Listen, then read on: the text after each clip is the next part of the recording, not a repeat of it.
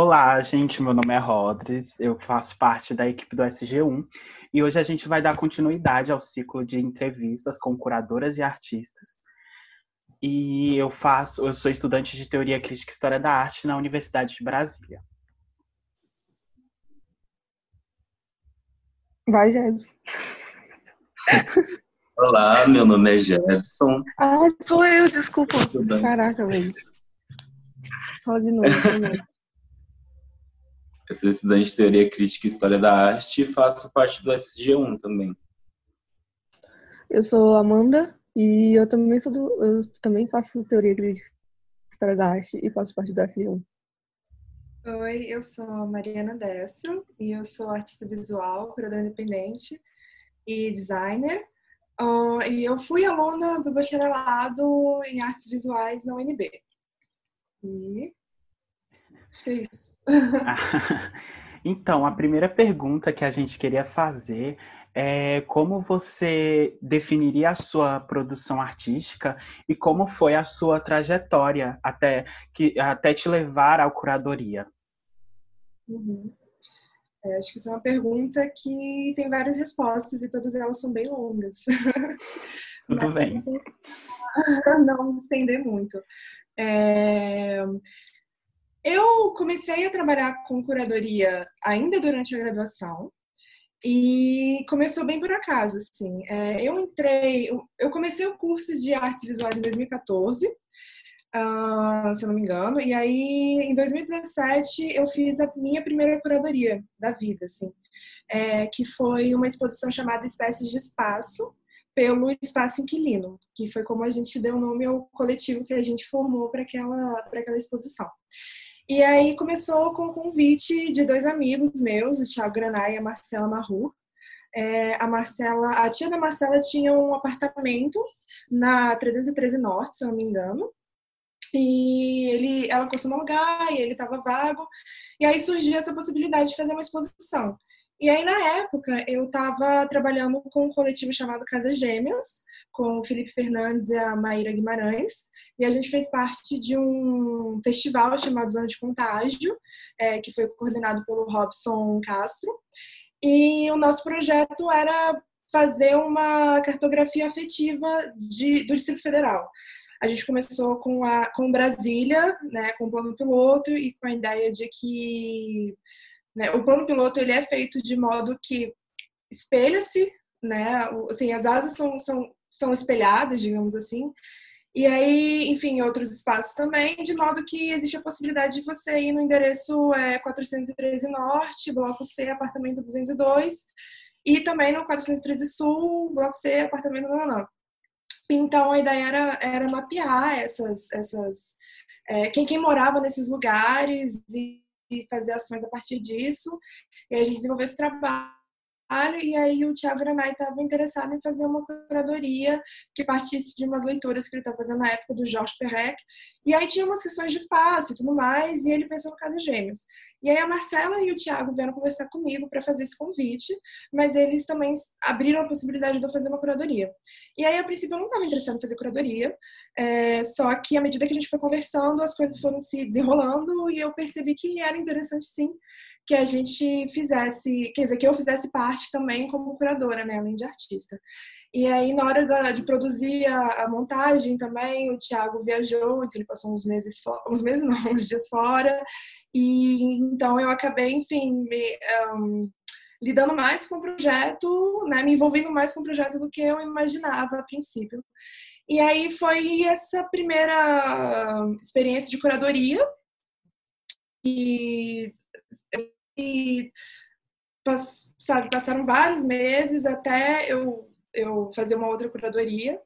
Uh, mas por conta disso, o, o Atila Regiane me convidou, convidou o Graná e a Cabe Rodrigues e alguns outros estudantes né, na época para compormos um grupo de estudos e discussão de curadoria. E aí, um, eu continuei, assim, porque basicamente, por mais que eu trabalhe com curadoria e esteja lidando cada vez mais com esse lugar, sei lá, da curadoria independente, é, eu me entendo, antes de qualquer coisa, como artista visual mesmo. Então, eu entendo que todos os meus projetos de curadoria, pelo menos até o momento, eles têm algo a ver com a minha pesquisa poética, assim. Mesmo que seja uma relação sutil ou distante, eu acho que ela existe, assim. É, o que me acaba, acho que acaba me proporcionando a oportunidade de sempre lidar com curadores afetivos, assim porque eu acho que a ideia do afetivo se relaciona bastante com o meu processo de pesquisa, de produção, e na hora de trabalhar com curadoria e ter que, digamos, né, grosso modo, coordenar uma, enfim, um grupo e tudo mais, eu escolho lidar com essas questões, assim, dessa forma, sabe? É, aplicando uma praxis afetiva mesmo, assim. E. Ah, acho que é isso, né? Acabei me estendendo um pouco, mas é, é o grosso, assim, de como começou a minha, né, a minha questão com a curadoria e como eu desenvolvi até o momento. Então, a próxima pergunta é sobre a sua produção, já que a sua produção já a sua produção fala muito sobre corpos marginalizados, sobre corpos femininos e como eles são marginalizados e transforma eles em obras pós-pornográficas. Uhum. Você, como você chegou nessa poética e como você explicaria pra gente o que é uma obra, o que é o pós-pornográfico? É interessante porque essa pergunta a respeito da pós-pornografia eu recebo bastante, assim, conversas e tal, enfim, as pessoas costumam perguntar o que, que é isso exatamente, né? E assim, eu entendo que eu lido com eu produzo imagens que, que lidam com, com a ideia de pós-pornografia, né? Que é o quê? Assim, a grossíssimo modo também é, é uma espécie de, de movimento que surgiu nos anos 80, 90, acho que 90, na verdade, nos anos 90, e que é a ideia de produzir trabalhos de pornografia com corpos é, com, com, corpos marginalizados, né? É, e aí, enfim, tem uma, uma uma crítica feminista muito forte também no, nesse movimento de pós-pornografia. Eu entendo que são coisas que, que se cruzam assim constantemente, ainda mais nesse momento dos anos 90. E, e aí, assim, uma coisa que surge, né, como, por falta de palavra melhor, eu vou chamar de movimento, e existem alguns festivais, alguns eventos e tal, assim, boa parte deles é, gerido, é, é, gerido, sei lá, no, no, meio da arte contemporânea e tudo mais.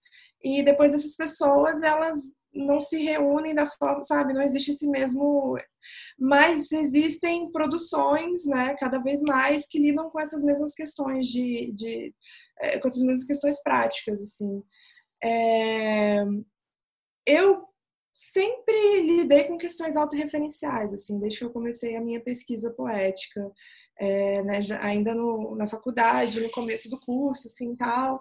E aí, por conta dessa, dessa autorreferencialidade, eu lidava bastante com questões familiares, assim, questões da minha família mesmo, da minha criação, e tinha um, um, um, componente de querer, sei lá, acho que curar certas coisas, assim, lidando com a arte e tal. E à medida que eu fui desenvolvendo a minha pesquisa, eu, eu percebi que todas essas questões, elas, da forma como eu entendia, elas ainda estavam repletas de ingenuidades, assim. E aí, à medida, acho que, entre aspas, fui amadurecendo o meu processo, a minha pesquisa e tudo mais, é, eu fui entendendo que, sei lá, que o buraco é mais embaixo, assim, sabe? Que não é, por exemplo, teve um momento em que para mim a ideia de arte confessional era uma ideia muito importante. E aí eu me né, me, me debrucei sobre essa questão e tal. E aí eu fui percebendo, à medida que eu ia, é, enfim, pesquisando, que existia uma ideia de relacionar a arte confessional fortemente a mulheres. E mulheres que estavam lidando com questões autorreferenciais. E aí, para mim, surgiu a questão, tipo, bom, mas assim, quando você lê um trabalho, sei lá, a Montanha Mágica do Thomas Mann, ou qualquer um desses trabalhos, boa, né, boa parte desses trabalhos canônicos do Ocidente, eles são, tem um, um, um, personagem que, enfim, muitas vezes é um homem, né, localizado num lugar pontual, e quando ele fala sobre a vida dele, aquilo é entendido como uma questão universal da humanidade, sabe? E aí quando, sei lá, a gente pega uma autora como a Siva Plath, que né, é poeta, mas tem um livro é, The Belger, que é tipo super autorreferencial E aí, enfim, quando, quando leio o livro dela, é tipo, bom, é uma mulher lidando com as questões de ser mulher, é uma mulher, né? E aí tem toda essa ideia para mim de, de, de, relacionar, de que a mulher está relacionada ao ambiente doméstico. Então, entende? Eu comecei pensando que, ah, o, qual é o caráter confessional, assim, sei lá, tipo, né? Qual é esse movimento confessional da arte confessional? Onde que ele tá? Como que ele se relaciona com a produção plástica mesmo e tal. E aí eu entendi que não era essa a pergunta, que a pergunta real era por quê, por quê, é por quê, né? Por que lidar? Por que chamar de confessional sem que, enfim, é claro que não são, enfim, que é um tratamento que é direcionado a certos corpos e a uma infinidade de outros corpos não é, sabe? E, e aí pensando nisso, é, eu comecei a pensar em questões epistemológicas, eu comecei a, a ler um pouquinho alguns autores decoloniais e tudo mais. E aí eu comecei a pensar numa, na, numa epistemologia né, que está por trás das imagens que a gente produz e consome. E aí eu entendi que a pós-pornografia ela estava bastante relacionada com essas questões que eu estava levantando, assim, porque a questão né, não é propriamente o que você produz, mas como você produz, né? E aí, enquanto, sei lá, por exemplo, no feminismo existe, existem vertentes que entendem que o problema é a existência desse tipo de imagem, é a produção desse tipo de imagem, eu estou lidando com uma noção que não, não, não, não problematiza esse, né, essa produção de imagem em si, mas a forma como é feito. E para mim isso é bastante interessante, é, não só, sei lá, pessoalmente, como também por conta das leituras que eu fiz do, do Bataille, que eu tenho feito, assim.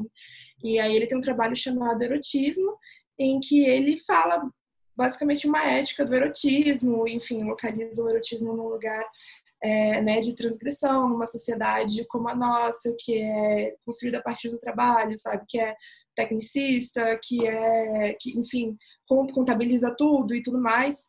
E, enfim, como erotismo e alguns outros aspectos da nossa sociedade são momentos de, digamos, escape, assim, desse, desse lugar. E aí eu comecei a relacionar essas questões, assim, basicamente porque eu entendo que elas lidam muito com um, um, o que a gente vive, assim, né? Com um zeitgeist, assim, que a gente vive. E tem algumas, entre aspas, assim, explicações de, né, de aspectos e tal que para mim interessam. Então, assim, eu acho que a pós-pornografia, né, ela tá mais nesse lugar, porque eu claramente não sou uma pornógrafa e não é to não são todos os meus trabalhos que lidam com, com erotismo, assim, é, né, pelo, pelo menos explicitamente. Então, eu acho que teve esse momento, sabe? E é um momento também que se relacionou com a minha praxis curatorial, eu acho porque, que, basicamente por causa do, do ciclo de selvagem, né? Que eu fiz um Depurator de dezembro de 2018 a março de 2019. É... E acho que todas essas referências, assim, pensando em, em arte mesmo, assim, em produção plástica e referências, eu tenho já tem uns anos que eu vejo várias artistas do hemisfério norte lidando com essas questões, assim, lidando com kemi ou com trabalho sexual ou qualquer coisa do tipo, assim. E achei também interessante por conta disso, assim, né? Tipo, acho que tem, tem pouca gente lidando com essas questões dessa forma aqui agora. Por mais que todo mundo lide com essas questões, porque todas as vezes que eu produzo um trabalho é, erótico e eu apresento e tal, invariavelmente as pessoas falam para mim coisas tipo, ah, isso aqui não lembra tal coisa. Sabe, elas começam a relatar experiências pessoais ou memórias ou coisa que vale. É a partir dos meus trabalhos. Ou seja, assim, existe uma. uma, uma é, é, esses trabalhos de erotismo, eles constituem uma, uma referência, assim, eu acho, para todo mundo, sabe? Eles lidam com questões que, que, que são facilmente identificadas por boa parte das pessoas. É... Então.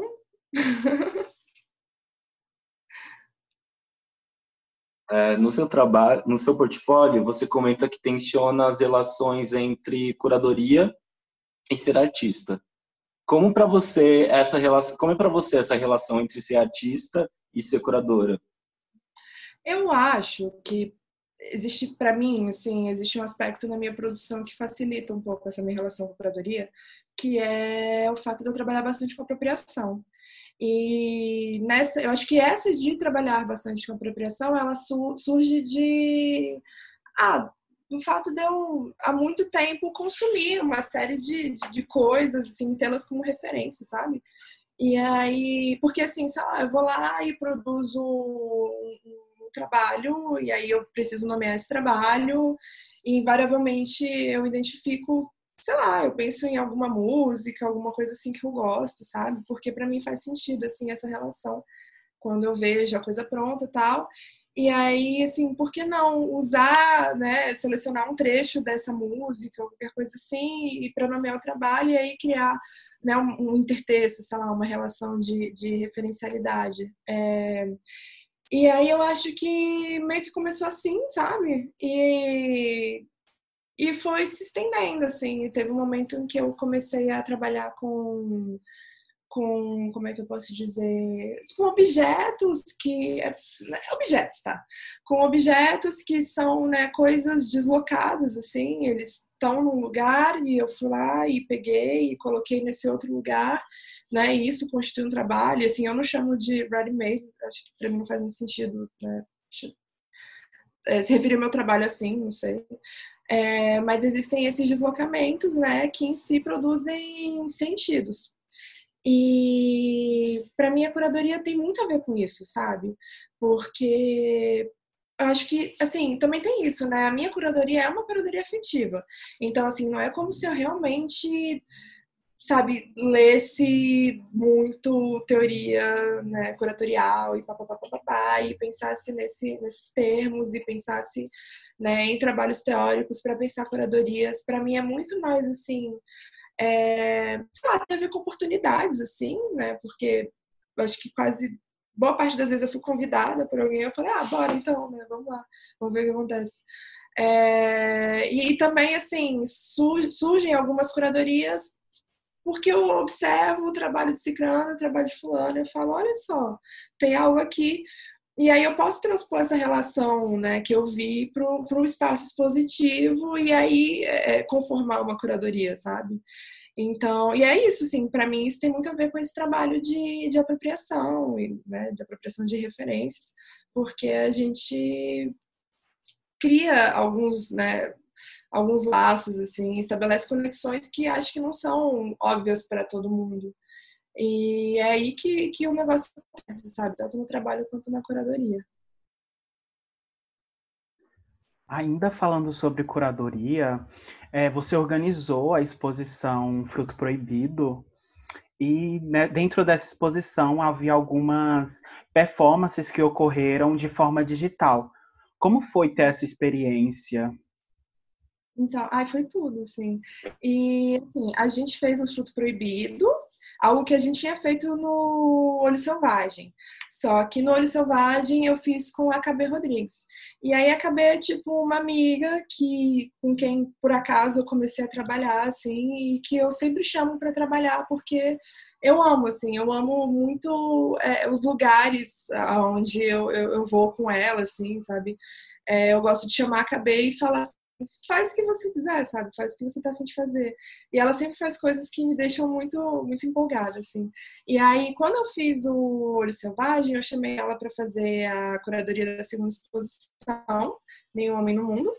E aí, eu não lembro muito bem porquê, como, assim, mas assim, a gente montou a exposição e tudo mais, e aí teve um momento que surgiu a ideia de fazer, tipo, uma espécie de festival de performance online. É, eu, é isso, eu não lembro muito bem de onde surgiu essa ideia, mas ela surgiu. E aí, é, quando a, aí acabei, como ela era curadora da, da exposição, ela convidou as artistas. E aí eu já estava pensando em começar a lidar com, com esses trabalhos de camming, né, de pós-pornografia. E eu comentei com ela, e aí ela me chamou também, e aí eu aproveitei a exposição, né, fui lá e fiz o, o primeiro trabalho do gênero que eu fiz, que é por meio desse trabalho de seduzir. É, e a gente exibiu né, durante o, esse festival de, de, de, de performances, que te, porque assim, a gente chamou de, sei lá, festival de performances, mas foram, e foram, ele se chamou 24, porque da cabe, na cabeça da KB é, surgiu a ideia de fazer 24 horas de eventos. Aí eu falei, bora! Assim. É, e aí ela chamou as, as, as, artistas, né? Chamou de 24 e algumas artistas quiseram fazer live, algumas artistas quiseram fazer, ocuparam os stories, né, do Instagram do Decorators. Eu fiz essa é, é performance, mas eu não fiz ao vivo, eu fiz a performance, gravei, editei. E aí no dia do, do festival a gente transmitiu no Camp 4 que foi um site que a gente usou para transmitir alguns desses trabalhos, né? E aí lidando diretamente com essa ideia né, de, de, sei lá, plataformas de sexo virtual, né? Que estão aí, esse lance, que são usuais, assim.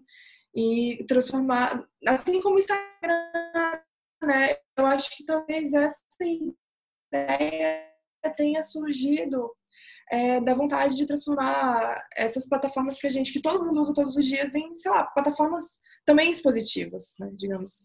E aí a gente fez esse festival e tudo mais, e teve né, uma série de, de, de, ações, como eu falei, teve live, teve ocupação dos stories, é, teve as formas que a gente transmitiu no Cam4, e por fim teve duas performances lá no Decorators, né, na galeria mesmo, e aí foi o encerramento da exposição, que foi uma performance da Maria Léo Araruna e uma performance da, e uma performance da própria KB. E aí depois, quando eu fiz o... Na verdade, assim, acho que por eu ter feito o Olho Selvagem, o Matheus me convidou para fazer uma, uma exposição na Pelastra. E aí eu resolvi fazer um desdobramento do Olho Selvagem, porque o Olho Selvagem terminou em março e essa exposição começou no final de abril, se eu não me engano. Então eu acho que estava, né, uma coisa aconteceu na esteira da outra, assim, eu ainda estava pensando nessas questões e tudo mais, ainda pensando muito no, no, no, que foram os meses de Olho Selvagem, né, no processo e no que significou e tudo mais. E aí eu resolvi fazer uma exposição que, que eu entendi como desdobramento, né. E aí, nessa exposição, me pareceu natural explorar de novo essa possibilidade né, de, de, de transmitir as performances pelo Instagram e tudo mais. E aí, eu aproveitei para. Enfim, chamei a Natasha de Albuquerque né, para fazer uma exposição lá na Pilastra, uma performance, desculpa, e a Malena Stefano também. E porque é isso, assim, tipo, não é como se eu pensasse, ah, eu vou fazer uma série, tantas, tantas, é, vou chamar tantas artistas para fazer performance online e tantos artistas para fazerem performance no espaço mesmo, assim. Não, mas ao mesmo tempo, assim, existe, por exemplo, né, o trabalho da, da Natasha, ele já existia, assim, é um trabalho que existia, estava lá, é, eu conversei com ela e tal, e aí eu fiquei com vontade de chamá-la para propor alguma coisa, e aí ela propôs aquele trabalho, né, para aquele espaço, assim. Então, é, como são trabalhos que não são, né, digamos, comissionados, assim, tal, eu acho que também tem essa relação de, de, de, apropriação e de referencialidades, que eu mencionei mais cedo, né? Porque envolve lidar com coisas que surgem, que estão aí, e, enfim, meio que captar isso e, e ressignificar, né? Reapresentar, reordenar, etc. Como eu tinha dito antes, o seu trabalho tem muita questão do corpo feminino e tudo mais, né? Em Rainforest, não sei se eu estou pronunciando direito, você se inspira na Pomba Gira Maria Padilha. Como ah. você vê que seu trabalho é enxergado pelo, pelo seu público? Pelo público? Uhum. Nossa, eu não sei, assim. É, então, essa questão da uma gira, por exemplo, que você mencionou, ela também surgiu espontaneamente, assim. Tipo, é porque, assim, esses trabalhos, né, sobretudo esses trabalhos de vídeo, eu capto e aí eu, sim, o Rainforest ele é bem montado, assim, do tipo, ah, eu pensei que eu ia vestir, né, fazer uma maquiagem tal, vestir uma parada tal, ia fazer um cenário tal, tipo, né, a ideia era trabalhar com essas noções de de natureza e cultura, né? E como existe um, sei lá, natureza e civilização, né? O selvagem, o civilizatório e, enfim, como essas noções elas permeiam a nossa constituição identitária aqui, né? No Brasil mesmo e é, é, e, e como a gente produz a partir disso assim sentidos ou mesmo como o outro que está fora desse contexto olha para gente e percebe e tal é, eu fiz uma vitrine no Decorators é, em outubro de 2018, né? Eu fiz uma exposição individual com a curadoria da Marília Panitz. E aí nessa vitrine eu estava bastante interessada nessa pontualmente nessa nessa nesse conflito assim entre é, é, a natureza e a cultura, sabe? Que para mim é tem, assim, não vou falar que é um resumo, mas assim, tá completamente ligado à nossa história mesmo, né? A nossa história, enfim, a forma como a gente se constituiu e como hoje a gente é, assim, né? Tipo, enfim, socialmente, politicamente, etc, etc.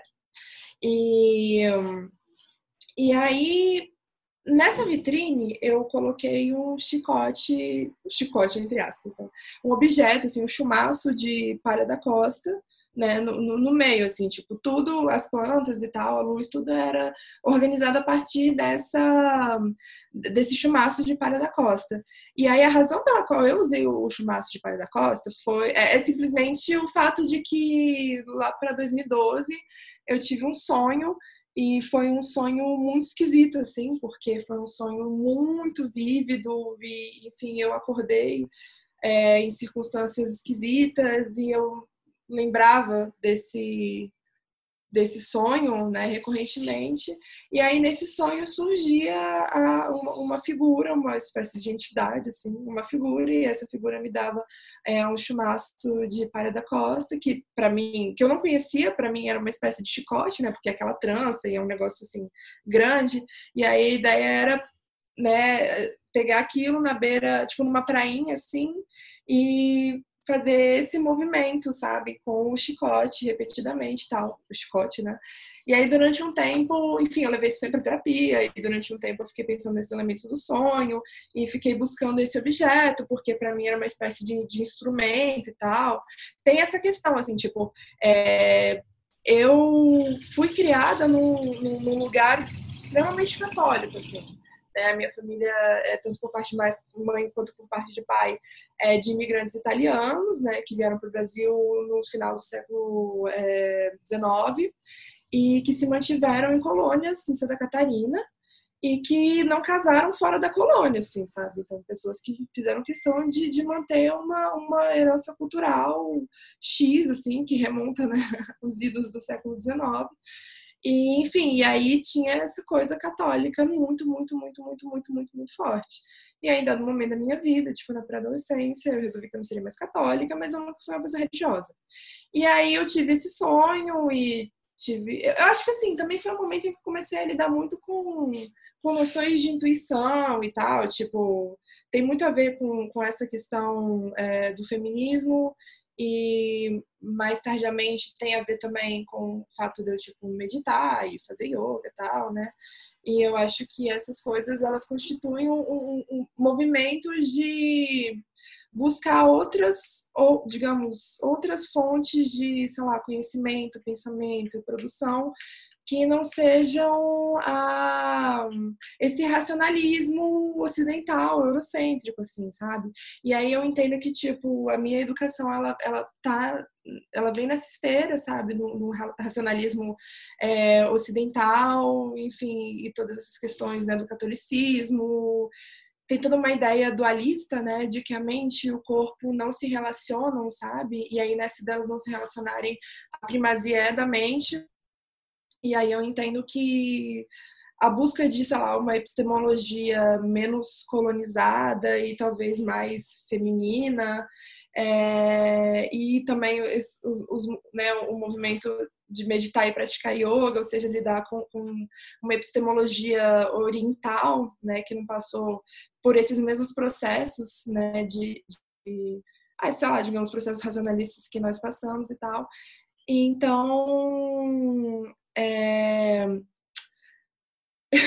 eu fui lá longe para falar que a palha da costa ela surgiu dessa forma misteriosa, sabe? Tipo, para mim é uma espécie de, de manifestação dessa ideia, dessa vontade, dessa, sei lá, praxis de buscar uma epistemologia menos colonizada, digamos, né? Uma, uma, uma vivência, assim, sei lá, né, uma praxis, uma vivência, epistemologia, etc, etc.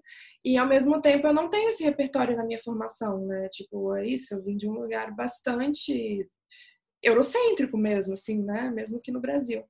E, mas ao mesmo tempo é isso, eu não me relaciono, né? Eu sou brasileira, né? Eu, eu nasci no hemisfério sul e eu tô inserida numa sociedade que lida com todos esses problemas, sabe? É, e aí, é, o Rainforest, ele lida muito diretamente com tudo isso que eu tô falando aqui agora. E sobre como as pessoas percebem e tudo mais, eu realmente não sei, assim, porque não é como se, assim, óbvio, né? As pessoas, elas normalmente, imagino eu, elas falam com você diretamente quando elas querem, quando elas gostaram, quando elas querem elogiar, né? Tipo, pelo menos é isso, assim, não acontece comigo, assim, de alguém aparecer, olhar para mim e falar assim, ah, não, esse trabalho é uma porcaria, ou qualquer coisa que vai, ou eu não gostei porque X, Y, Z. Só que, assim, eu imagino que, eu sinto que, intuo que é, esses trabalhos como Rainforest, eles não são, tipo, ponto pacífico, né? Eles causam um certo desconforto em, em várias pessoas, assim. É, eu acho que, sabe, tem todo. Como, quando, quando eu escolho lidar com o Kemi, com a, a Girl e tudo mais, eu tô lidando com um imaginário erótico, sexual, que ainda é muito falocêntrico, né? Que ele é bastante. Ele é, se não totalmente orientado pelo olhar masculino. E eu tô lidando com isso, né? Obviamente, no, no por meio deste trabalho Desejo, Desejo Seduzir, tem um texto que norteia o vídeo e esse texto é todo direcionado a homens, né? A iniciais que, enfim, fica claro que são homens. Só que isso faz parte da, da crítica, eu acho, sabe? Porque ao mesmo tempo que, por exemplo, é, quando, eu tô, quando eu lido com o nu, por mais que eu que esteja lidando com essas figuras bastante contemporâneas, assim, né? Como a Cam Girl e tal, é, eu tô lidando com o nu, e eu tô lidando com o nu no contexto da, da, da arte. E o nu, no contexto da arte, para mim, inevitavelmente, lida com toda uma, uma, uma, uma, tradição, sei lá, temática, digamos, né? Tipo, não é uma, uma questão mega importante na história da arte e que existe, assim, desde sempre, talvez, né? É, só que esse nu, ele é majoritariamente produzido a partir do olhar masculino, né? Tipo, a mulher, o corpo nu da mulher tá lá, só que ela é um objeto, assim, tipo, né? Ela é o objeto da pintura, ela é o tema. Ela não, não tem uma agência. E aí, quando eu lido com a Cam Girl, eu acho que eu tô lidando diretamente com essa ideia de agência, sabe? Porque, óbvio, né? Trabalho sexual tem todos os seus problemas, enfim, tudo tem seus problemas, basicamente. Só que eu não tô falando que isso é uma ideia, tipo, real, assim, né? Não tô falando, ah, mas a Cam Girl é a trabalhadora sexual que tem agência no trabalho dela. Não, não sei, sabe? Não vou falar isso. Mas existe uma ideia, assim, sabe? Tipo, muitas garotas que trabalham com Cam e que dão entrevista e tudo mais, elas falam sobre isso, assim. Né? Eu acho que existe todo um segmento que está muito centrado nos Estados Unidos é, de, sei lá, de um, de um feminismo liberal, assim, né, que para mim parece ser bastante interseccional, é, que lida com essas questões da, da, da, sexualidade feminina de uma forma que não é que, é, que é mais aberta mesmo, sabe? E aí tem todas essas garotas que estão nesse, nesse, nesse contexto e que falam sobre como aquilo para elas é empoderador, sabe? Aquilo para elas é, enfim, elas têm, elas têm agência, elas ganham essa grana e etc, etc. É, e aí, de novo, claro que não é, não tô falando que é assim, até porque eu não sei, isso aqui é girl, assim.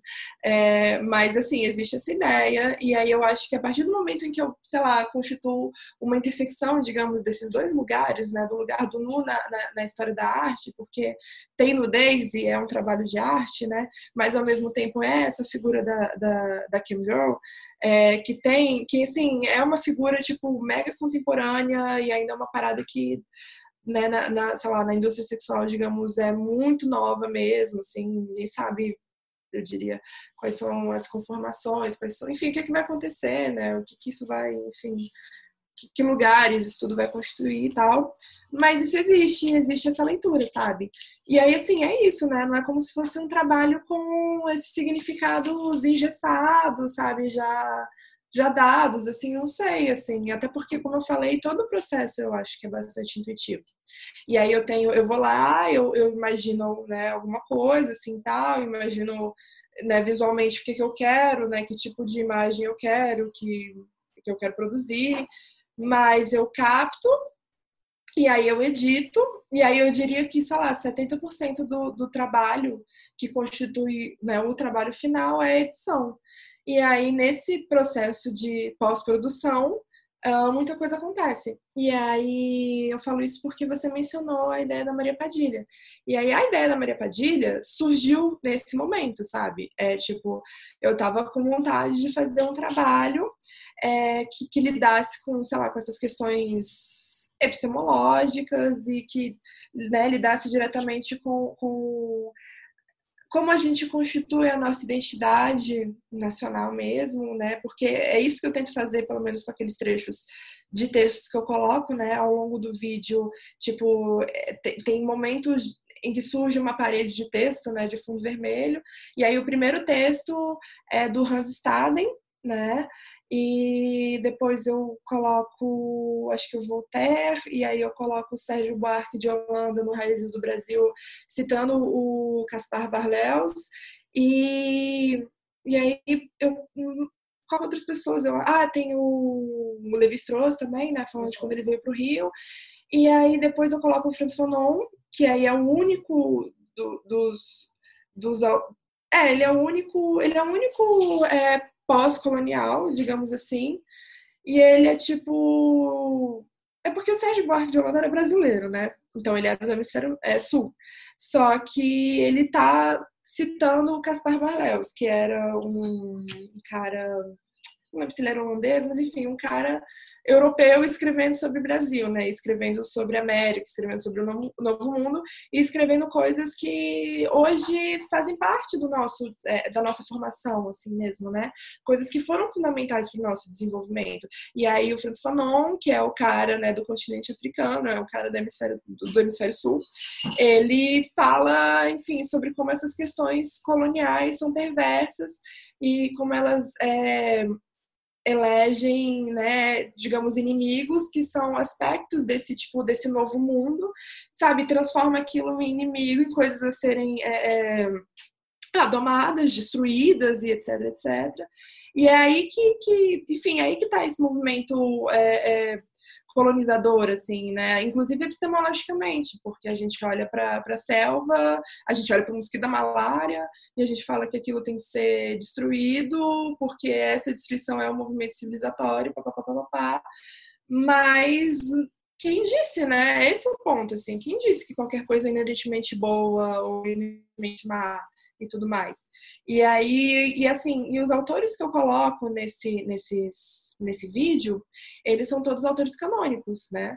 Então, eu estou lidando muito diretamente com essa ideia de que a gente continua, é, sabe, mesmo na academia, assim, né? Mesmo na universidade, mesmo a gente continua, tipo, olhando para o hemisfério norte para pensar a nossa existência aqui no hemisfério sul, né? Mesmo quando a gente fala dos nossos processos, a gente está é, né, fazendo isso através do, do, de pessoas que não são que não vivem aqui, assim, né? Enfim, a gente também busca soluções, ou enfim, é, soluções para os nossos problemas e tal, é, no hemisfério norte, né? Em lugares que não tem nada a ver de verdade com a nossa com a nossa existência, né? E aí esse para mim é um problema gravíssimo em vários sentidos, assim. Então é um trabalho em que eu tô lidando com isso, sabe? Na verdade é um trabalho que parte dessa ideia. E aí só que eu tava fazendo essa pesquisa do erotismo, né? E pensando numa ética do erotismo. Então eu fui juntando as coisas e tal. E aí o lance é que depois, quando eu tava editando, eu percebi que tinha algo de Maria Padilha naquela figura, sabe? É, enfim, tem essa tem essa, toda essa ideia, né, de que a Maria Padilha era uma espanhola e papapá. Então, assim, sabe, eu acho que surgiu dessa, dessa... E também tem a ideia da performance em si, né? Porque quando você está lá performando, você está performando, assim, você está é, constitu constituindo outra outra coisa, sei lá, outra pessoa, né, tal. Então eu achei também interessante isso, assim, sabe, tipo, porque tem toda essa ideia de, sei lá, de incorporação e tudo mais, né? E aí, enfim, a posteriori, quando eu tava, né, arrematando o trabalho, eu entendi que essa relação seria uma relação é bastante pertinente, também por conta do, da ideia de que né, a Maria Padilha é, é, uma entidade controvertida e que tem né, uma ideia de, de, é, de, que ela é livre do domínio masculino, papapá. E aí é isso. É, como curadora, o seu trabalho ainda mantém uma forte relação com as mulheres, né? E como você vê a sua relação a relação das mulheres na cena artística brasiliense?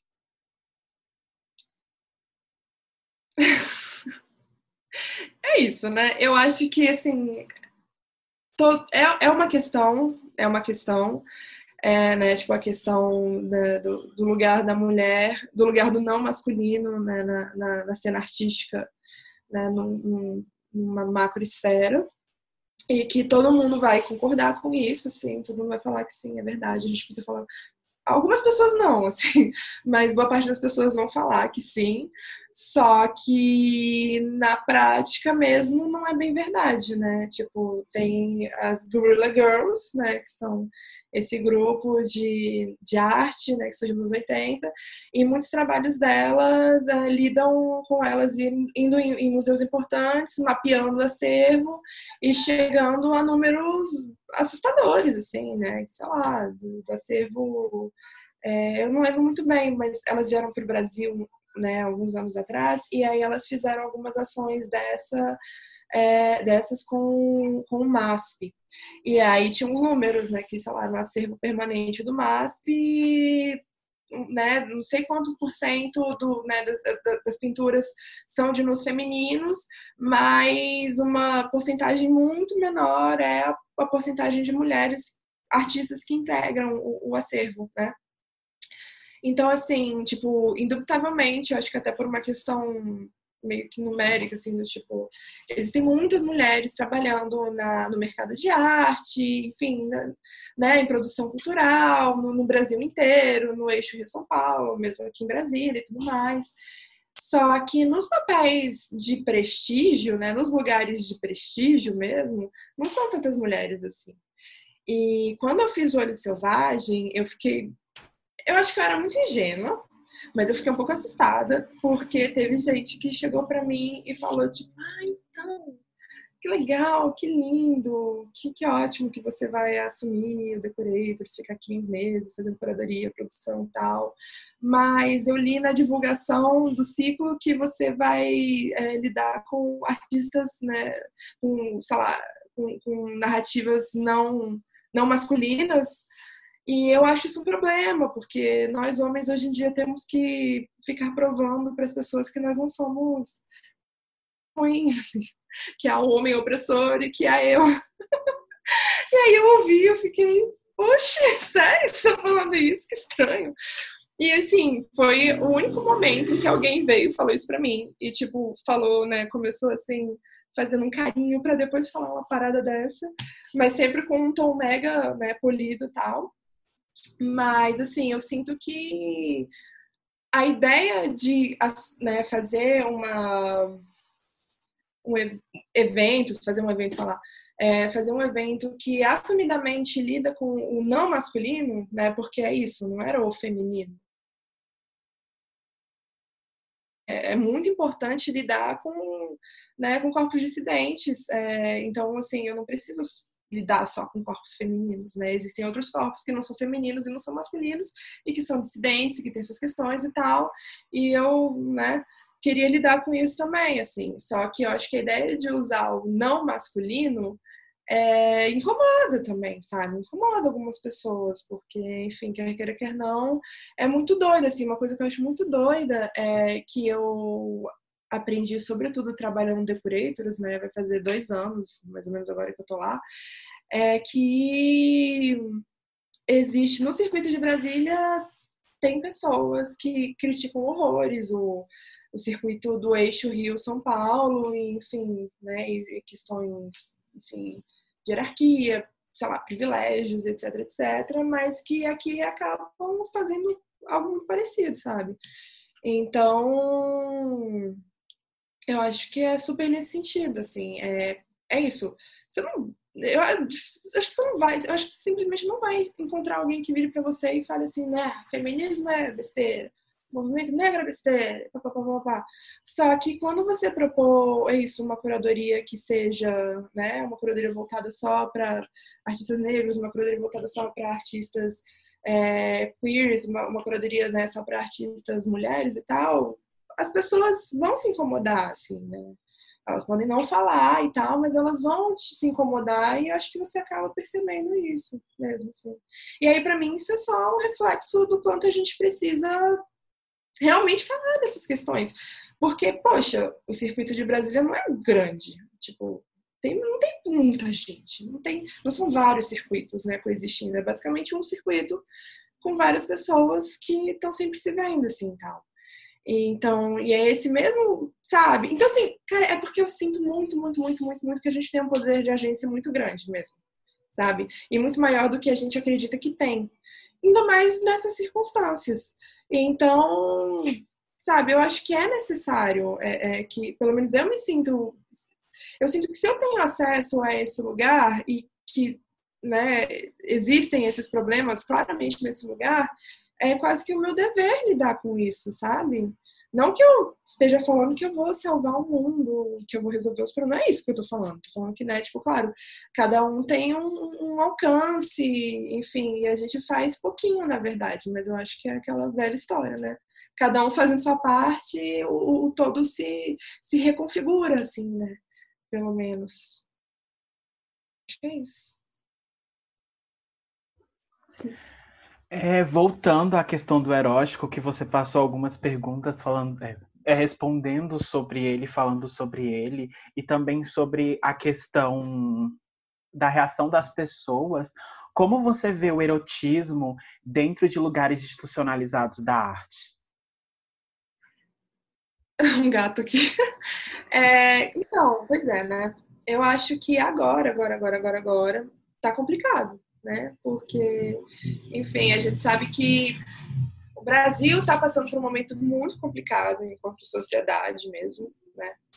E que, por mais que eu entenda que a gente está realmente num momento crítico, que está, sabe, cada vez mais, o negócio está se agravando mesmo e tal, é, a gente já está lidando com retaliações, né, de segmentos da sociedade a nós, artistas e produtores culturais, agentes culturais, né, curadores, etc, etc, é, já tem alguns anos, assim, né, tipo, pelo menos desde, o, desde 2016, assim, eu diria que tem, né, segmentos da... Assim, surge como um, um, uma tática política mesmo, né, de segmentos de direita, que, enfim, é, querem lidar com, com, certas pautas, e aí parte da, da do movimento para lidar com essas pautas é identificar né, grupos e é, ah, culpar esses grupos, né, e tal. E assim, fui museu, né? Foi, para mim, foi basicamente o que aconteceu, né? Você chegar lá num universo de centenas de obras, apontar para um pedacinho de um trabalho né, que foi o que aconteceu com a Adriana Varejão, assim, pegar um pedacinho do trabalho dela e dizer, olha só, isso aqui é uma obra de apologia à zoofilia. E aí o negócio é que eu acho que a gente tá tão, tem, tem um, um gap, assim, grande entre, é, sobretudo, a gente, né, da, da, que está lidando com arte contemporânea e o resto da sociedade brasileira. E aí, para essas pessoas, ouvir a palavra zoofilia é mais forte que qualquer outra coisa, assim, né? Então, assim, e eles sabem disso. Enfim, meu ponto é que, é, para mim, tudo surge de, um, de, de, de grupos políticos é, engendrando táticas políticas que acabam reverberando na sociedade de uma forma que, enfim, rolam várias perseguições, né? Tipo, tem artistas que foram realmente perseguidos, e tem iniciativas, tem projetos que não passam para certos espaços, entendeu? É, tem agora, né, num governo Bolsonaro tem espaços como, digamos, a Caixa Cultural, né, espaços ligados, né, mais ligados ao, ao governo federal, que não vão receber um trabalho de erotismo, sabe? Não vão receber, ponto, assim. Eu entendo muito bem isso. Ou vão receber e vão querer colocar uma pessoa na porta para regular quem vai entrar, né, e tudo mais. Então, assim, é, é, muito complicado, é realmente muito complicado, assim, mas eu também sei que a partir do momento que eu escolho lidar com, com esse tipo de trabalho, é, eu não vou ter esse acesso ilimitado, sabe? Tipo, mas assim, ao mesmo tempo, ai, é só mais uma de várias dificuldades. não é fácil, não é fácil, assim. É mais fácil para certos corpos, é mais fácil, né, para certas pessoas. Mas para várias outras pessoas já não é, não é fácil desde o início, simplesmente por quem você é, né? Como você é lida e tudo mais. E aí, assim, isso não é, pelo menos para mim, isso não é o suficiente para, tipo, desistir, né? Digamos assim. Então, eu acho que, cara, sei lá, é, eu nunca pensei, assim, pontualmente em trabalhar com erotismo, sabe? Só que eu fui desenvolvendo a minha pesquisa, e aí quando eu estava na faculdade, a CAPI foi muito importante para mim, e aí ela me apresentou, é, ela me orientou, né, também, e aí ela me apresentou, enfim, várias leituras, bastante, vários, é, várias leituras psicanalíticas e, e, e, tal. E aí, por fim, eu conheci a Marília, e aí a Marília e aí, quando eu conheci a Marília, é, eu já tinha pensado, já estava lendo, já estava lidando com, com, o erotismo do Bataille por sugestão de um amigo meu, o Jean Araújo. E quando eu tive esse contato com a Marília, é, ela, enfim, ela, sei lá, tem a história dela com o Bataille, assim. Então, ela me incentivou bastante. E ela me provocou muito, assim. Ela me provocou em... Porque, tipo, eu tava lidando com essas questões do sexo, é, da sexualidade, mas acho que tinha muito mais a ver com, com, com questões políticas de sala de gênero. E aí ela me fez algumas perguntas, sabe? Algumas provocações a partir né, do, do, trabalho que eu estava desenvolvendo.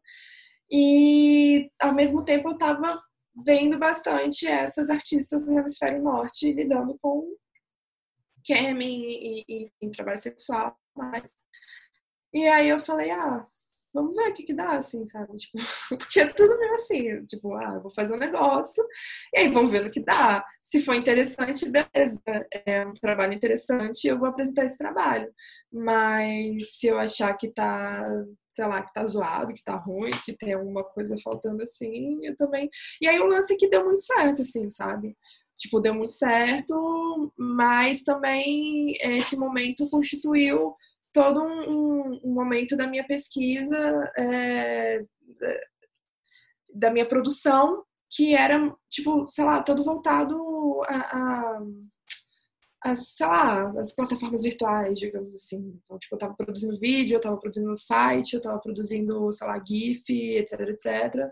E pensando nesse sentido, e claro, para mim é muito interessante, é, só que também tem os problemas, assim, tipo, eu acho que, é, sei lá, para um, um, um, colecionador ou um consumidor de arte, ou coisa que o valha, é muito mais fácil pensar em comprar né, um trabalho físico e talvez um trabalho né, que, que, que, seja de uma mídia mais, mais né, canônica, assim, né, tipo uma pintura tal, do que um vídeo, ou até mesmo um GIF, ou um site, né?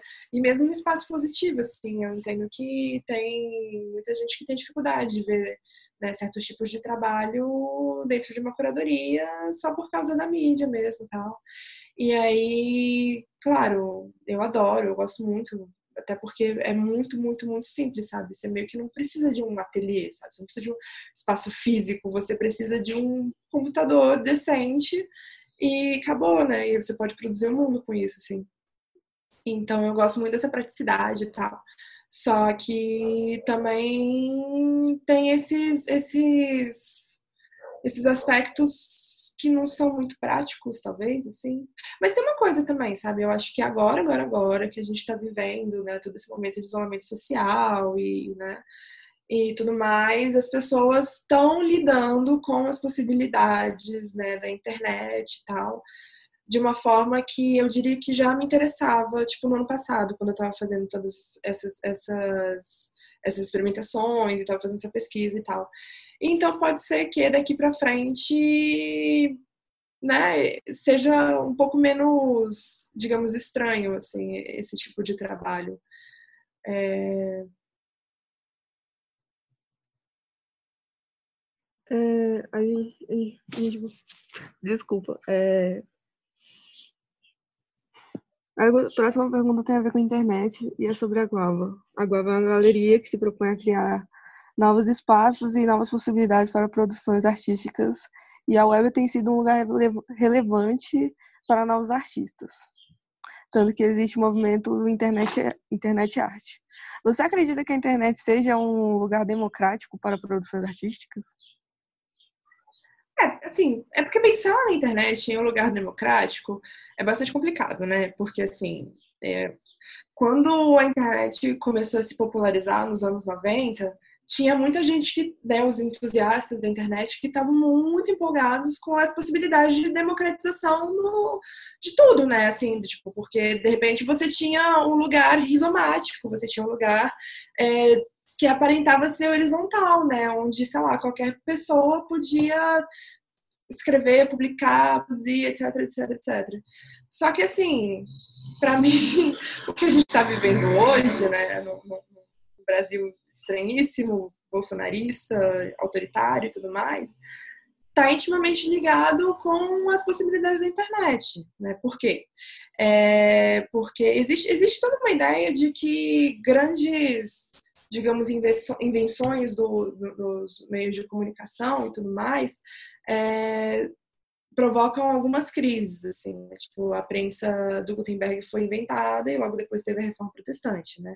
E a reforma protestante, ela, enfim, ela, ela conseguiu chegar onde ela chegou, assim, em parte por conta dos papéis volantes, né, do, do, do, dos panfletos, assim, tipo, pela primeira vez na história da humanidade existia a possibilidade de imprimir muitos papéis com, sei lá, uma mensagem, uma ideia, qualquer coisa assim, e espalhar aquilo, sabe?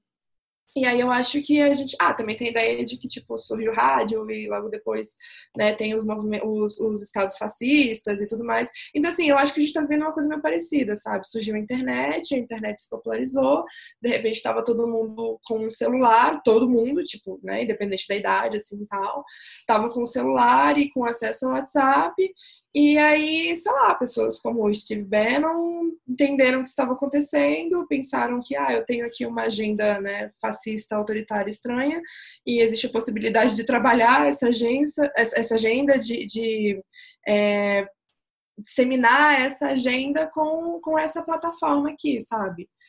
É, eu atribuo a eleição do Bolsonaro ao WhatsApp, basicamente, né? A produção de fake news no WhatsApp.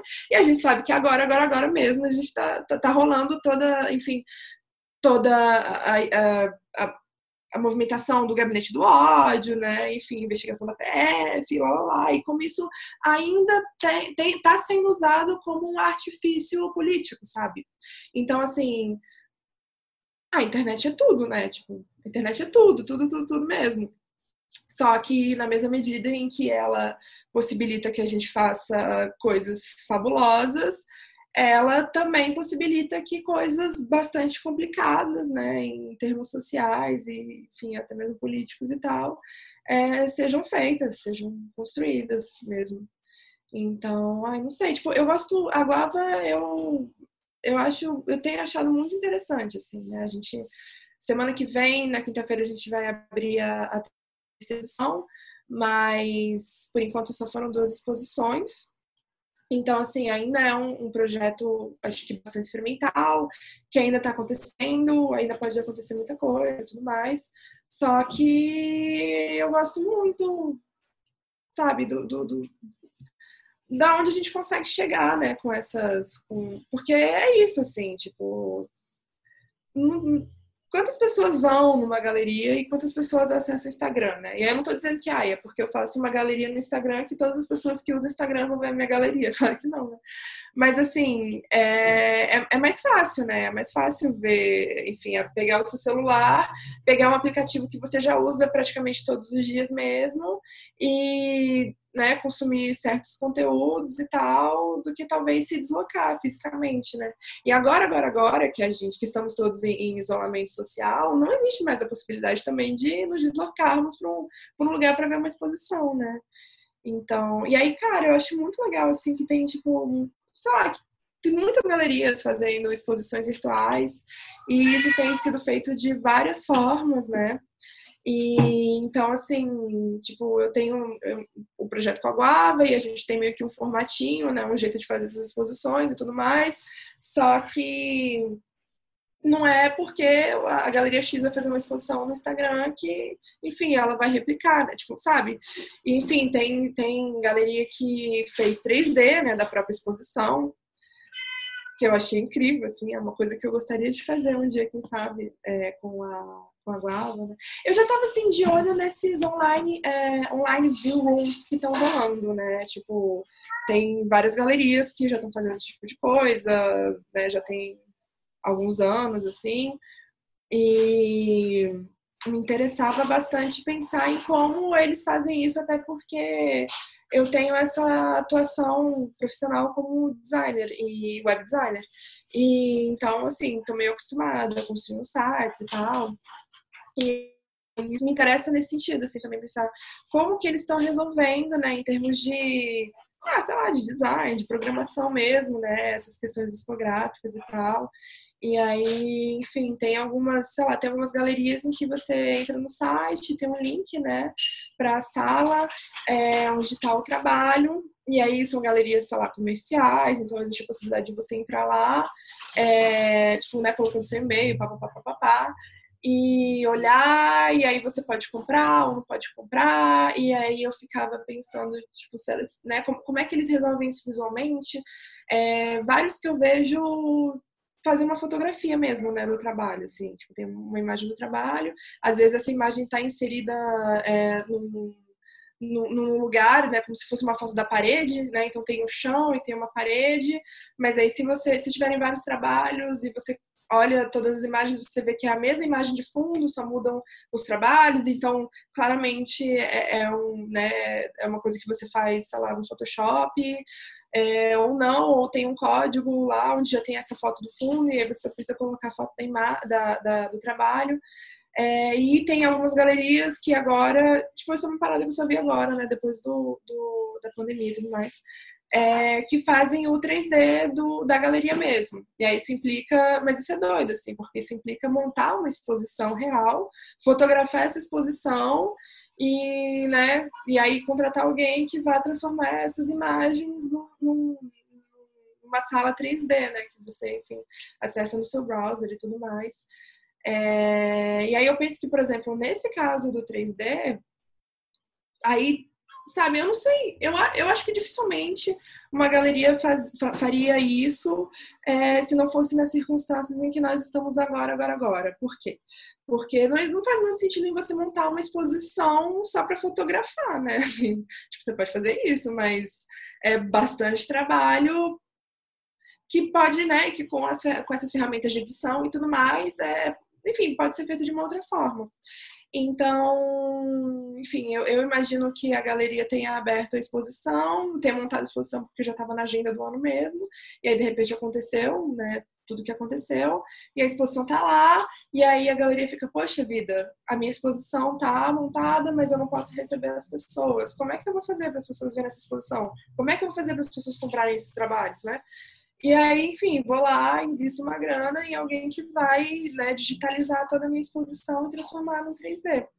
Só que, ao mesmo tempo, né, em que, em que isso, eu, eu, vi, tipo, é isso, assim, eu vi que a galeria fez dessa forma, pensei nisso tal, achei interessante, mas penso que também existe a possibilidade de lidar com essa, digamos, com essa linguagem do 3D, né, pensar numa exposição no 3D é, que não seja necessariamente uma exposição, né? Gente, porque assim, quando eu monto uma exposição numa galeria, eu preciso, digamos assim, né, lidar com, com noções de gravidade.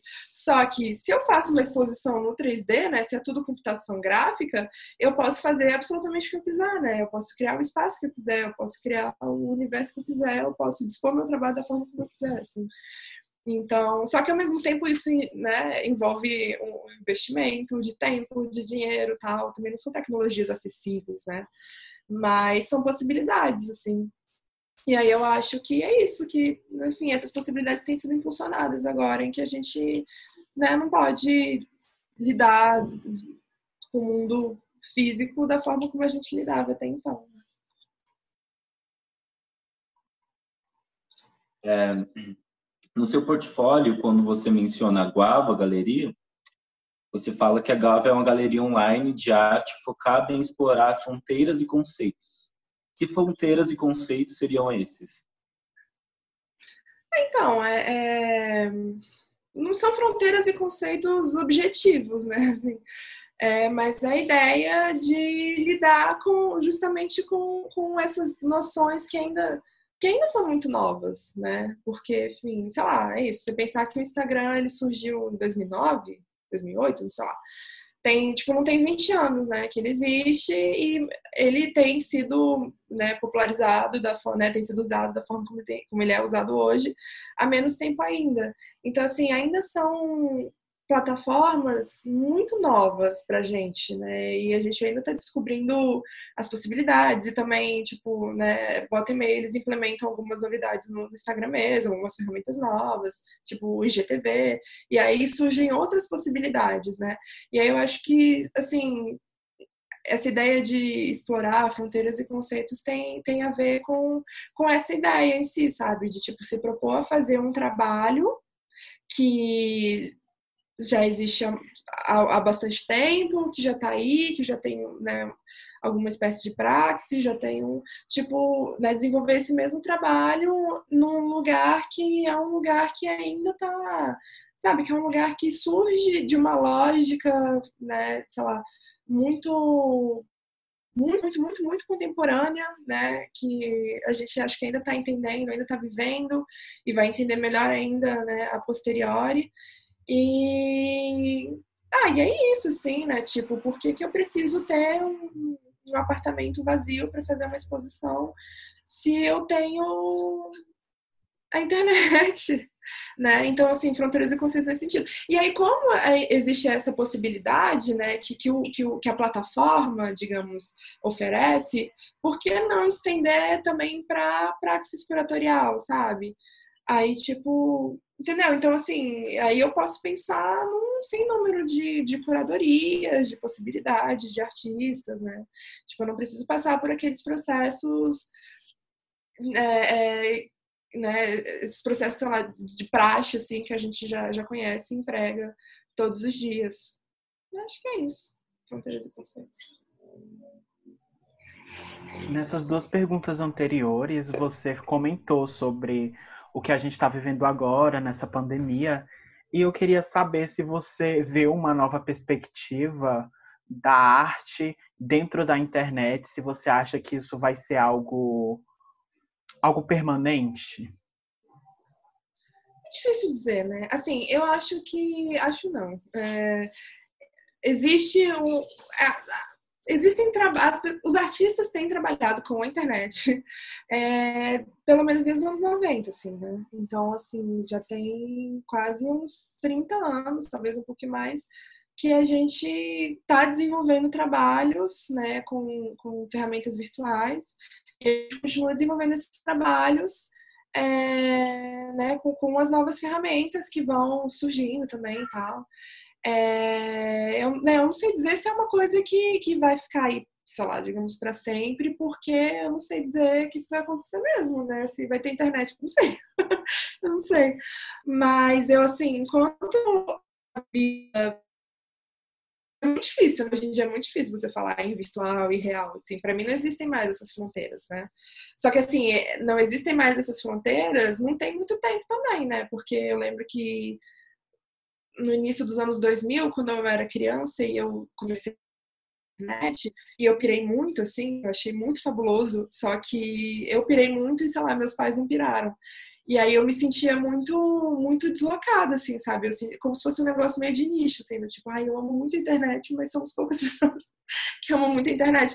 E aí, assim, eu, tipo, nos meus sonhos mais loucos, sabe? Naquela época em que eu era criança e amava muito a internet, é, existia todo esse lance de, sei lá, smartphone e tal. Então, assim, eu ficava achando que era uma, tipo, se existisse ia ser muito maravilhoso, uau. Mas achando que também era uma coisa que talvez poucas pessoas desejassem. E aí, assim, tudo aconteceu, né? E aí, cara, teve um momento, eu, eu me lembro mais ou menos assim, de tipo, tá na rua tal, e observando, né, o lugar em que eu tava, perceber que, de repente, sei lá, me dá conta de que todas as pessoas idosas que eu via estavam com o smartphone na mão, sabe? E aí eu tive, eu acho que tive meio que um insight, assim, né, meio óbvio, de que estava acontecendo alguma coisa e que de repente, de repente não, né, mas assim, claramente esses dispositivos estavam na mão de todo mundo e estavam sendo usados por todo, todo, todo, todo mundo, assim. Porque é isso, quando eu comecei a usar a internet, eu achei que era uma coisa que que não era tão hegemônica, sabe? E aí teve um momento, recentemente, em que realmente se tornou hegemônica. É isso, todo mundo tem, né? E à medida que essas, né, que esses, esses processos foram, foram e tudo mais, é...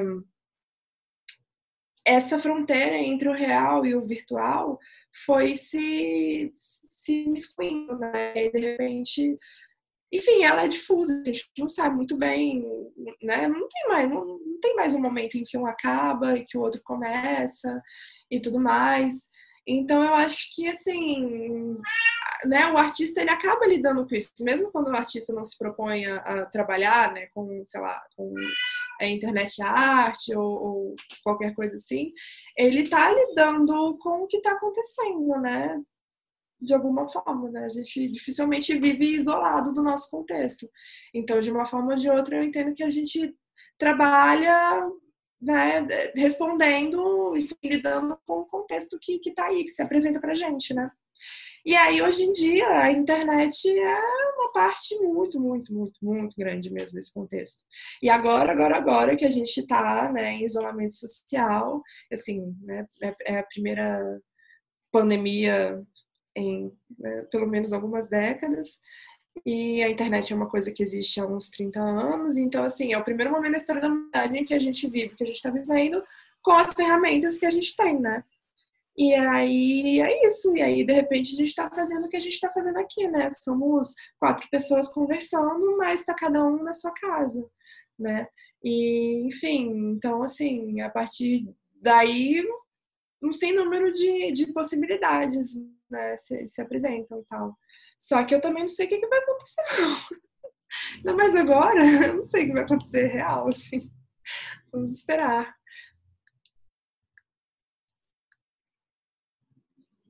É, como você se mantém como artista? Porque decidiu seguir esse caminho?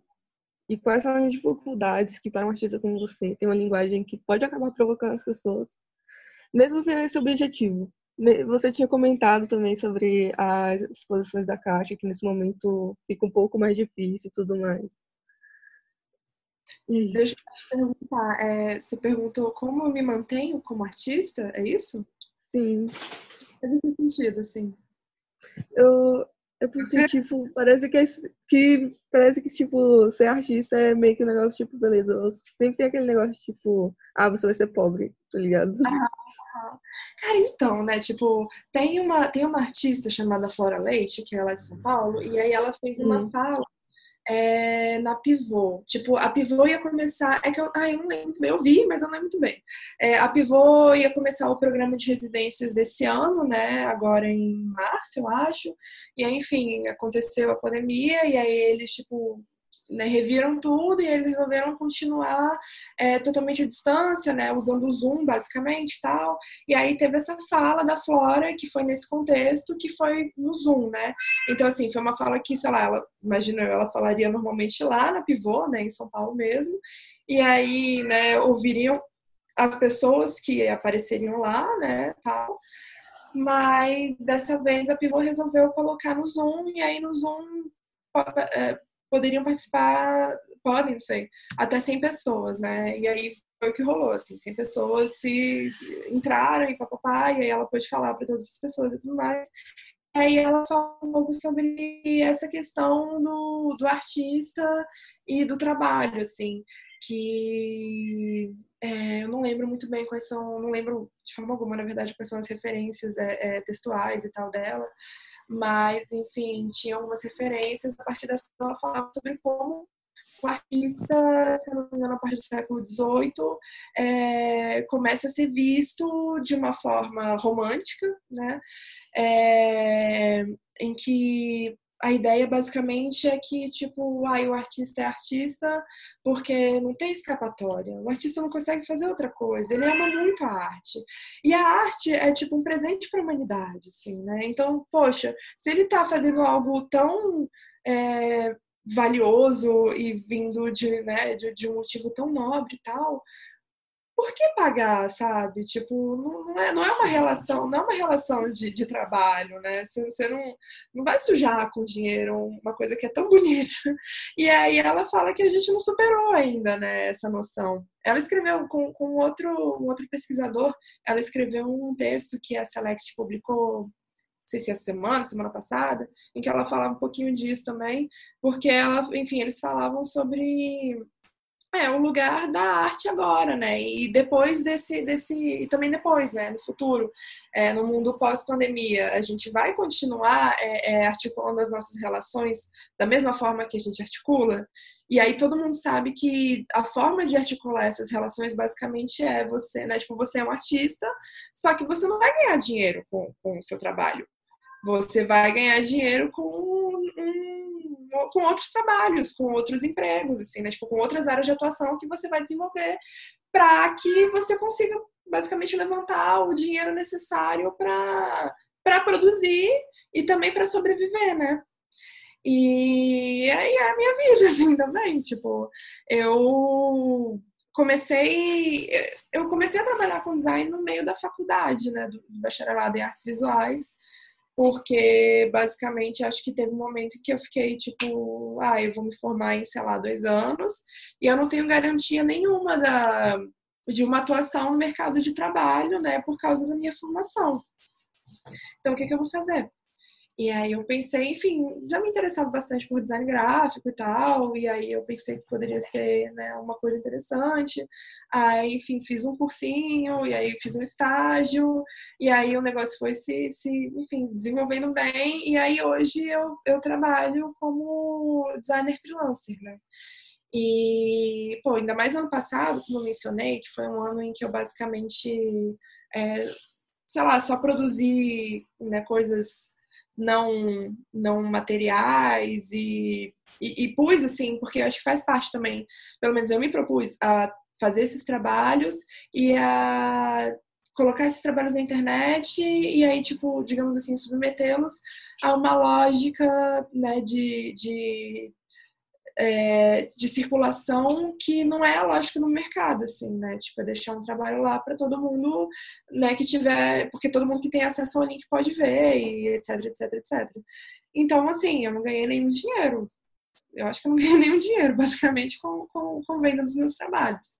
E esse ano eu gostaria de, inclusive, ganhar um pouco mais de dinheiro com meus trabalhos. Só que eu tinha uma série de planos que foram frustrados pela pandemia. Mas aí também tô pintando aqui e tal, e, e né, vamos ver o que, que vai acontecer. Mas, enfim, mas aí no texto né, da Select que eu mencionei, que, que uma das autoras era a Flora Leite, ela fala para ela, e eu concordo com ela, existe uma necessidade real da gente rever todas essas relações, assim, né? Até porque, tipo, é, é, rolou... Aí circulou por aí uma, uma, da, ah, uma espécie de essas imagens, né, virais, assim, era uma imagem tipo, ah, e agora que tá todo mundo na pandemia, é, né, tá, tá, que tá rolando a pandemia, tá todo mundo em casa, isolado, é, todo mundo precisa da arte, porque né, tá todo mundo ouvindo música, e papapá, e as pessoas estão vendo como é importante, finalmente, e assim, né, pra mim sempre tem uma coisa mega edificante dessas, dessas imagens, desse tipo de, de compartilhamento, mas é Ah, é meio que isso, né? Assim, tipo, realmente a gente tá inserido no mundo em que a gente precisa. Cara, a gente tá inserido no mundo em que a, a moeda de troca é o dinheiro, né? Para tudo, absolutamente tudo, assim. Então, por que, que o nosso trabalho não pode se. Sabe? Por que, que o nosso trabalho também não pode ser entendido dessa forma, né? E aí é complicado, assim, porque, por exemplo, né, eu como curadora é, e curador independente, e, enfim, pensando nos espaços onde eu, né, onde eu é, costumo, onde eu ocupo como curadora e tudo mais, assim, a gente não costuma ter dinheiro, né, para o labore e tudo mais.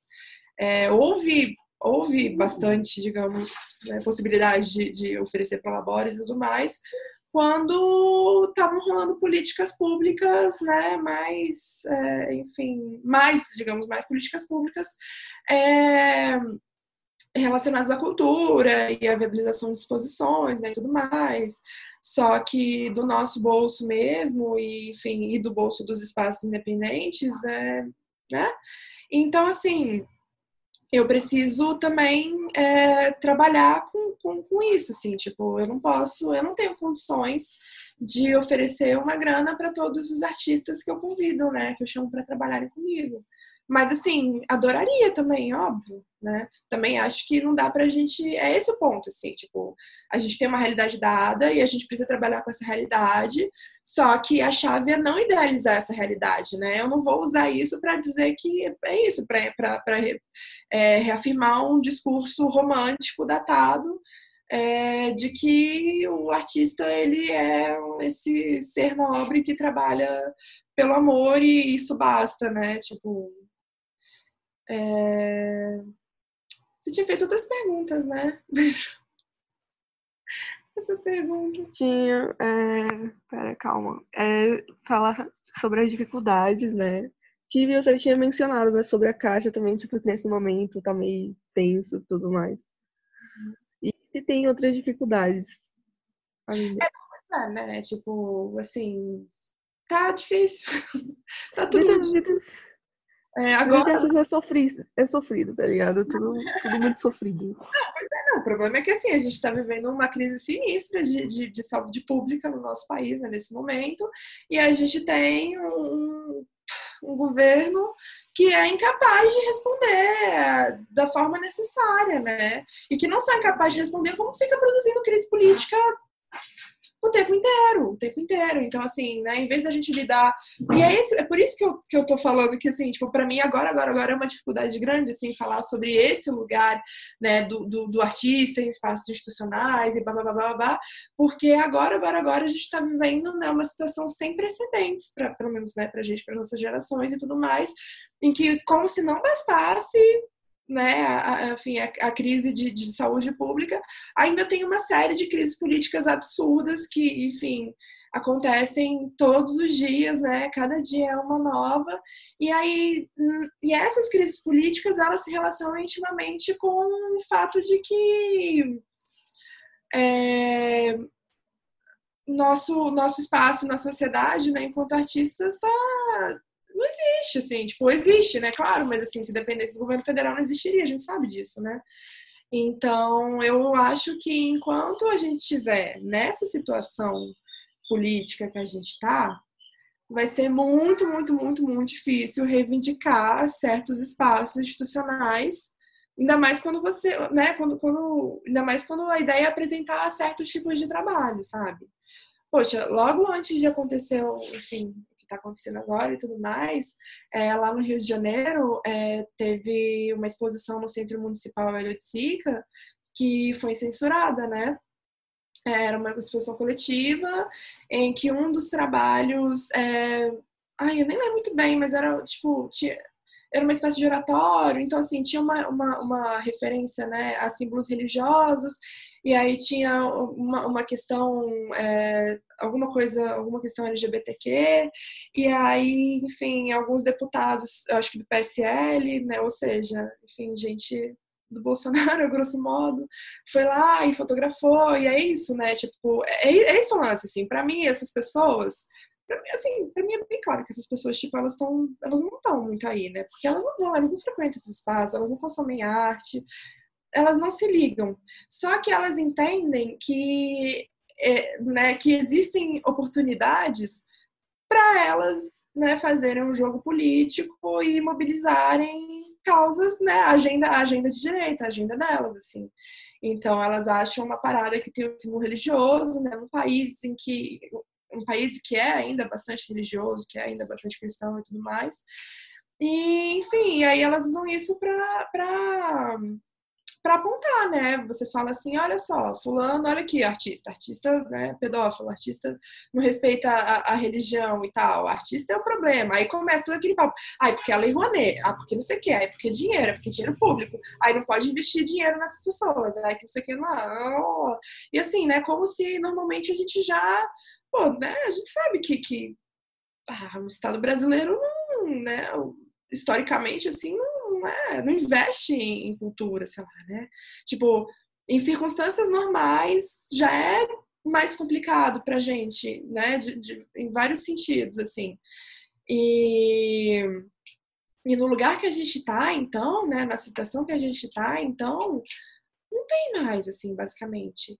E aí, é, e aí eles, eu entendo que eles meio que descobriram assim uma jogada política mesmo, sabe? Porque tipo, bom, o, o Centro Municipal de Oiticica mesmo é, é, um espaço que está ligado à prefeitura do Rio de Janeiro, se eu não me engano, né?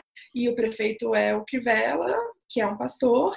E enfim, eu frequento o, o Helio já tem uns anos e enfim, para mim é, fica, tem ficado bem claro que é um espaço que está tá, tá sendo sucateado, entende? Então, assim, o espaço já estava numa situação complicada, Aí fizeram essa exposição e tinha uma exposição também da Caroline Valanci, é, que é uma artista carioca que lida, ela lida também com, porque a família dela é, tinha os cinemas e tal, que se transformaram em cinemas pornôs e depois fecharam, e aí ela lida com essa, com essa herança, né, com essa história dela, e aí ela lida também com pornografia, é, né, com, com cartazes do, dos, dos cinemas pornográficos e com toda essa questão, né, do, do de gênero e do feminino e tudo mais. E aí ela estava fazendo uma exposição individual ao mesmo tempo que essa exposição estava acontecendo. Aí, enfim, né, identificaram esse trabalho na exposição, que não era a exposição da Carol. E aí teve toda esse, essa mobilização, fecharam a exposição. E aí foram lá na exposição da Carol. E aí viram que tinha coisa de pornografia e papapá. E aí começou esse papapá e não sei o que, não sei lá. E aí, sabe? E aí é foda, porque quando surgem esses, esses, esses, sei lá, esses embates, assim, né, a, ai, digamos que a opinião pública ela ainda se mobiliza de uma forma bem moralista, né? Então tem uma coisa de tipo, bom, as pessoas não sabem muito bem o que está acontecendo, como o trabalho da Adriana Varejão que estava lá no Cui Museu, né? Era uma pintura em que tinha, tinha é, ela tinha reproduzido é, várias é, situações assim sexuais, né? Tipo que lidavam assim com, com a história é, da, da, formação do nosso país e tudo mais. E aí, e aí eu não me lembro muito bem onde ela tinha. Acho que ela meio que tirou aquelas imagens em algum lugar, sabe? Tipo, ela fez uma pesquisa e selecionou umas imagens e ela meio que reproduziu essas imagens, se eu não me engano, é algo assim. E aí o negócio é que os caras pegam uma dessas imagens, que é tipo um pedacinho, né? Um pedacinho minúsculo do trabalho dela, do trabalho eles pegam aquilo, fotografam e falam: olha só, ai meu Deus, estão pintando zoofilia, que absurdo.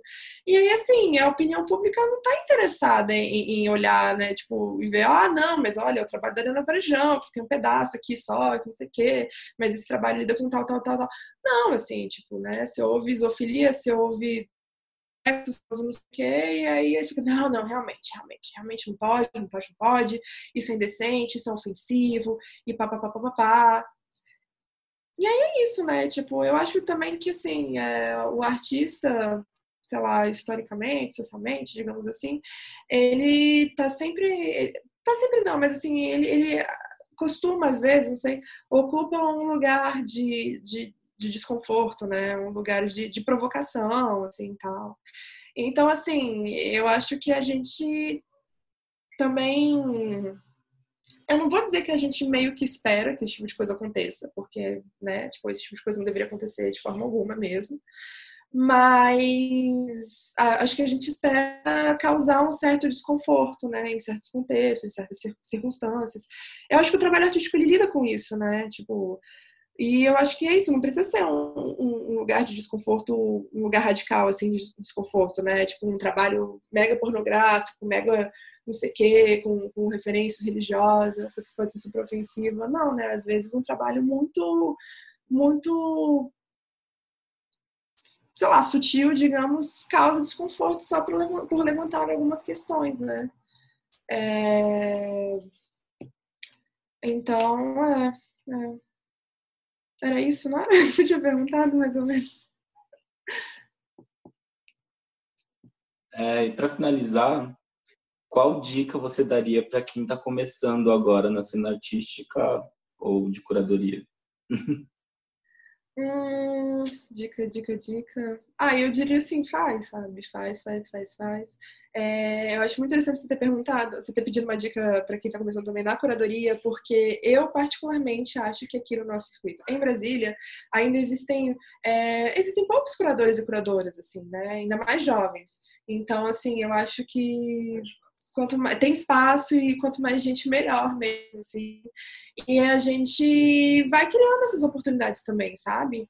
Porque é isso, assim, tipo, não dá para esperar, eu acho, né, que não dá para esperar que o seu projeto seja aprovado no edital, não dá para esperar que, ah, sei lá, fulano te convide para fazer uma parada e papapá, papapá. É, porque essas coisas eu acho que elas acontecem em circunstâncias meio extraordinárias, assim, né? Não é comum.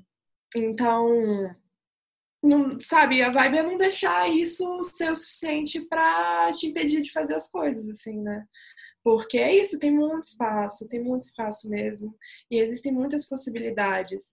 É, eu acho que o circuito de Brasília tem uma coisa que é, é um aspecto que tem se modificado, sim, mas que eu acho que ainda resiste um pouco, que é a ideia de que a gente não tem tipo um mercado de arte, né, tipo conformadíssimo, forte, como, né, como no eixo Rio São Paulo, tudo mais.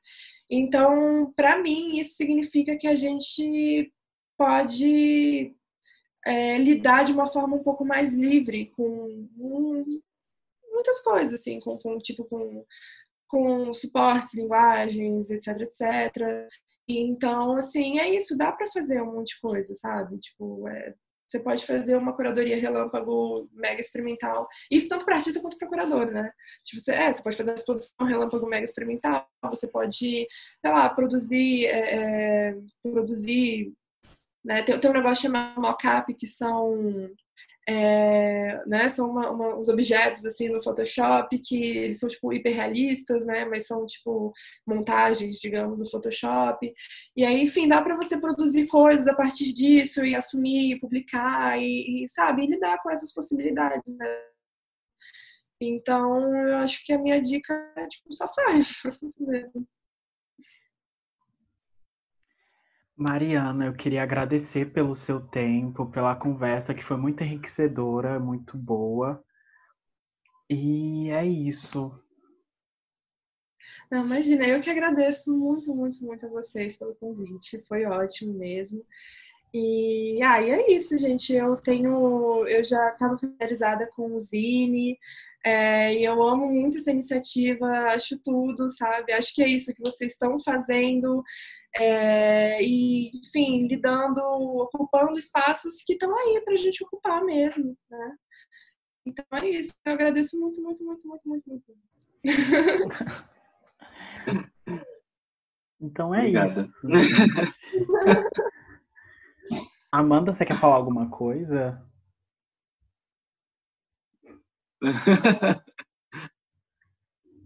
Thank you. Agora foi, tirei do mudo. É... Eu queria perguntar, tipo, se você achou a pergunta, uma última pergunta que eu fiz sobre como você se, como você se mantém e tudo mais, se você, você achou muito pessoal ou qualquer coisa assim, para dar um toque na gente a gente tem que falar sobre essas coisas. Até porque, tipo, eu entendo que, né, vocês estão, vocês são estudantes, né? Uhum. E vocês estão lá E assim, eu como estudante, eu senti que, cara, sei lá, tem muita coisa que a gente não aprende na universidade, né, mesmo? É, que a gente só aprende, tipo, fazendo as paradas, né, e passando por, enfim, né, certas situações, pá. Só que, assim, eu também acho que muitas dessas coisas a gente não aprende na universidade por, uma, por falta de conversa, por falta de generosidade dos outros, muitas vezes. Porque é isso, assim, tipo, eu, é, como eu, eu, contei mais cedo, esse lance de começar a trabalhar com design também, para tentar ganhar uma grana, papapá, foi uma coisa que eu fiz meio sozinha, assim, tal, sabe? É, tipo, meio que captei, intuí alguma coisa, falei, Ih, acho que eu vou fazer isso aqui, porque senão, né, vamos lá, foi uma decisão minha. Mas assim, eu gostaria de, eu gostaria de ter tido mais insumos também, sabe, para poder formar essa decisão, assim, sabe, tipo, entender se realmente, se é verdade, se é isso, é verdade que a gente não tem como ganhar dinheiro, sabe, como é que os artistas se mantêm? E, e o fulano que aparentemente só é artista e mora, né, tipo, então, assim, a gente precisa conversar sobre isso, porque a, a nossa formação ela não é voltada só para a universidade, né? Só para tipo a gente não vai terminar a graduação, não é todo mundo vai terminar a graduação, vai fazer um mestrado, vai fazer um doutorado e sei lá, se pá vai virar professor do UNB e vai ficar lá, né, fazendo pesquisa. A gente também está indo para o mercado de trabalho. Então a gente precisa se preparar para o mercado de trabalho, sabe? Então eu acho que tem que perguntar sim. Obrigada. Imagina. Eu vou me despedindo agora da chamada. Muito obrigado de novo, tá bom? Tchau, tchau e boa noite. Tchau, tchau, boa noite. Tchau, boa noite. Obrigada.